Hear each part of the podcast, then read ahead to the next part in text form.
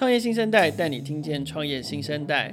在上一集的节目里面，我们邀请到 iFIT 跟 ECFIT 的共同创办人，也是我们的老朋友明媛，来跟我们聊聊他现在在做的事情哦。那我们也是聊到意犹未尽这样子。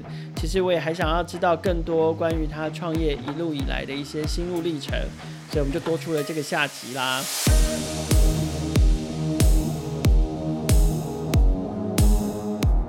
OK，那我们还是一样，请明媛再跟听众朋友打一下招呼。大家好，我是明媛。好，嗯、呃。其实我觉得 ECFIT 的部分，我们刚刚应该还有一些事情没有聊完哦。首先就是，呃，我知道 ECFIT 除了自己做之外，目前也跟有有一些其他的伙伴有一些不同的合作跟合作计划。那你可不可以聊聊这一块？就是就是这个跨界合作是怎么产生的？然后有没有有没有一些实际的？案例的分享。哦，我分享一个我最近觉得它是一个蛮创新的商业模式，那对中小企业也会呃有很大实质的在财务上的帮助。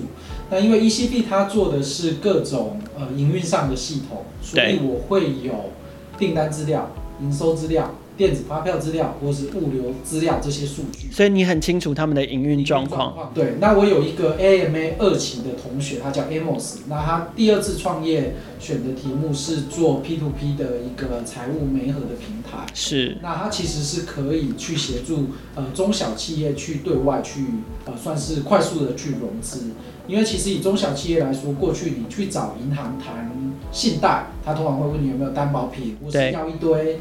呃，很多的纸本的资料，那它并不一定是很及时或很呃，例如说流量啊、订单数这些很及时的呃营运数据，那是做征信的过程也相对是比较长的。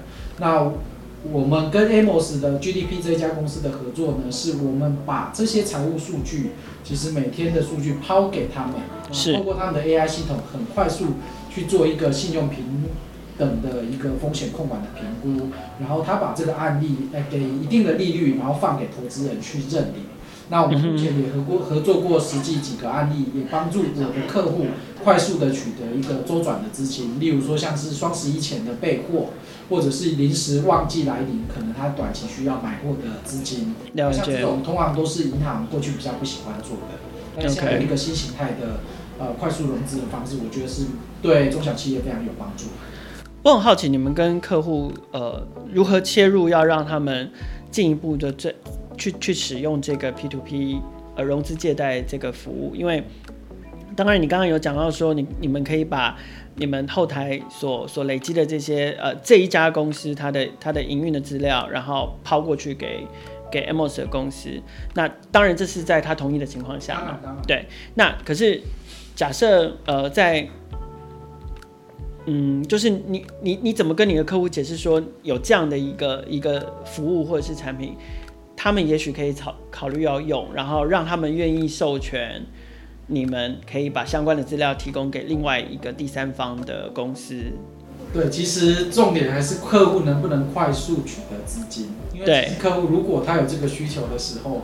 他的动作会很快，可是他如果有需求的时候，他知道要告诉你吗？他知道要找你吗？还是？所以我们平常就会会寄信跟客户说，或是附在我们的说明里面，告诉他说，哎、欸，现在我们有一个新的合作案，嗯、那可能呃短期有优惠，或者是双十一前，我们可能就会提早跟客户讲，提醒他们说，如果你有资金上面周转的需求，嗯、或是突然变出来的一个可能营运上面需要的需要的资金，你可也可以透过。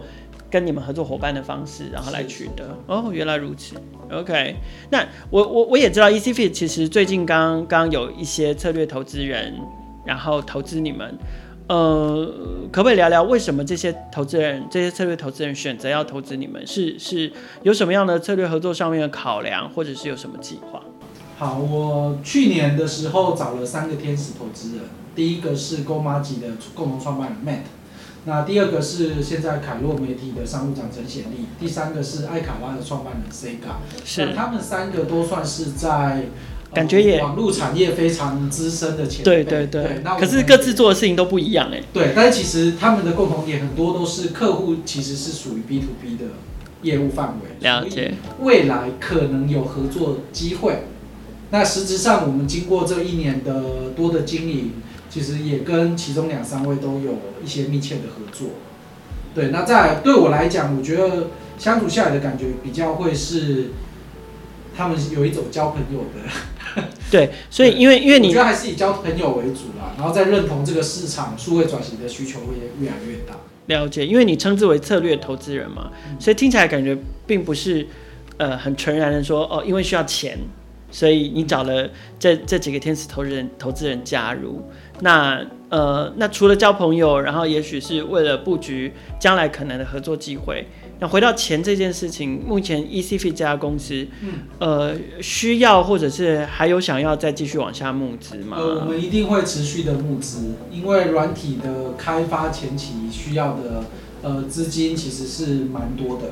对，嗯、那虽然我们呃相对开发资金已经是比较少，但我觉得要做好以及规模化，势必资金上的需求是持续会有这个需要的。那只是说我还是。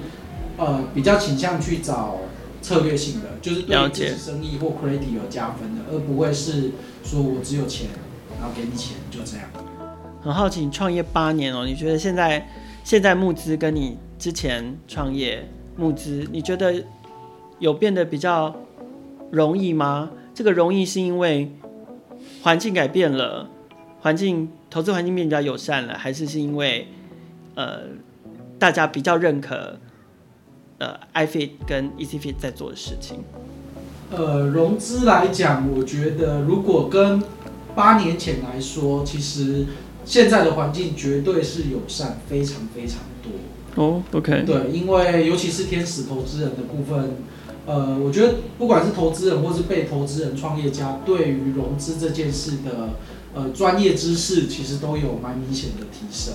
嗯因为如果双方的专业程度不够，其实对双方都是损害啦。对对，但是如果以创投来讲，我觉得，呃，从去年开始或今，尤其是今年疫情下，其实绝大部分是会稍微的缩手。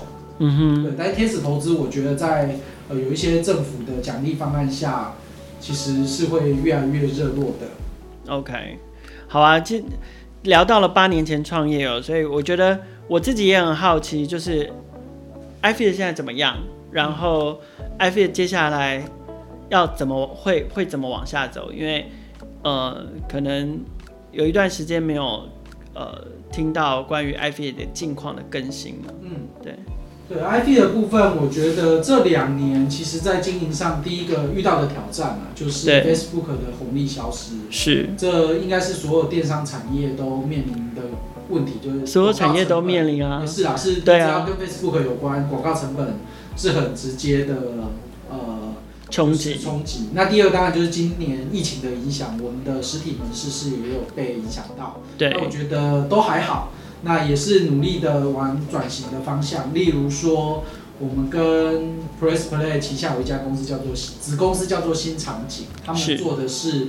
呃，跟我们合作是帮他旗下的 YouTuber 去做联名产品。哦，OK。流量以前我是用自有在家去购买的。对。现在我是呃跟 YouTuber 用他的流量跟品牌大家一起来合作。嗯哼。那过去我们有点借借力使力的概念。大家一起合作。对。那过去大概从二零一四到二零一七年，算是品牌电商崛起的时候。对。大部分还是大家会。以自己的官网去销售为主，但是从一九，尤其是像今年，其实呃绝大部分因为广告成本上升的影响，大部分还是会回到、呃、平台平台去上架。对，那跟网红或所谓的团购组的合作，其实是会越来越多元的。所以我觉得算是一个呃整体大环境的改变。那身为电商或品牌业者，其实你就是要跟着大环境的变动去适应它。所以听起来哦，虽然电商的趋势变了，然后像是广告媒体啊，还有社群媒体的环境也变了，可是呃，跟健康运动有关的这个大产业的机会还有红利都还在，所以 iFIT 也跟着调整自己的脚步。那期待接下来可以看到 iFIT 跟网红们可以推出精彩的合作。今天创业新生代非常高兴可以邀请到老朋友明媛回来跟我们聊一聊哦。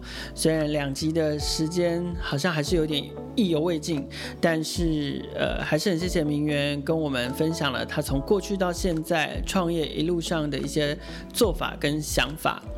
邀请大家持续锁定创业新生代，我们会在每个礼拜三更新新的节目。如果不想要错过的话，记得要按下订阅跟追踪，这样你们就会固定收到新节目上线的通知喽。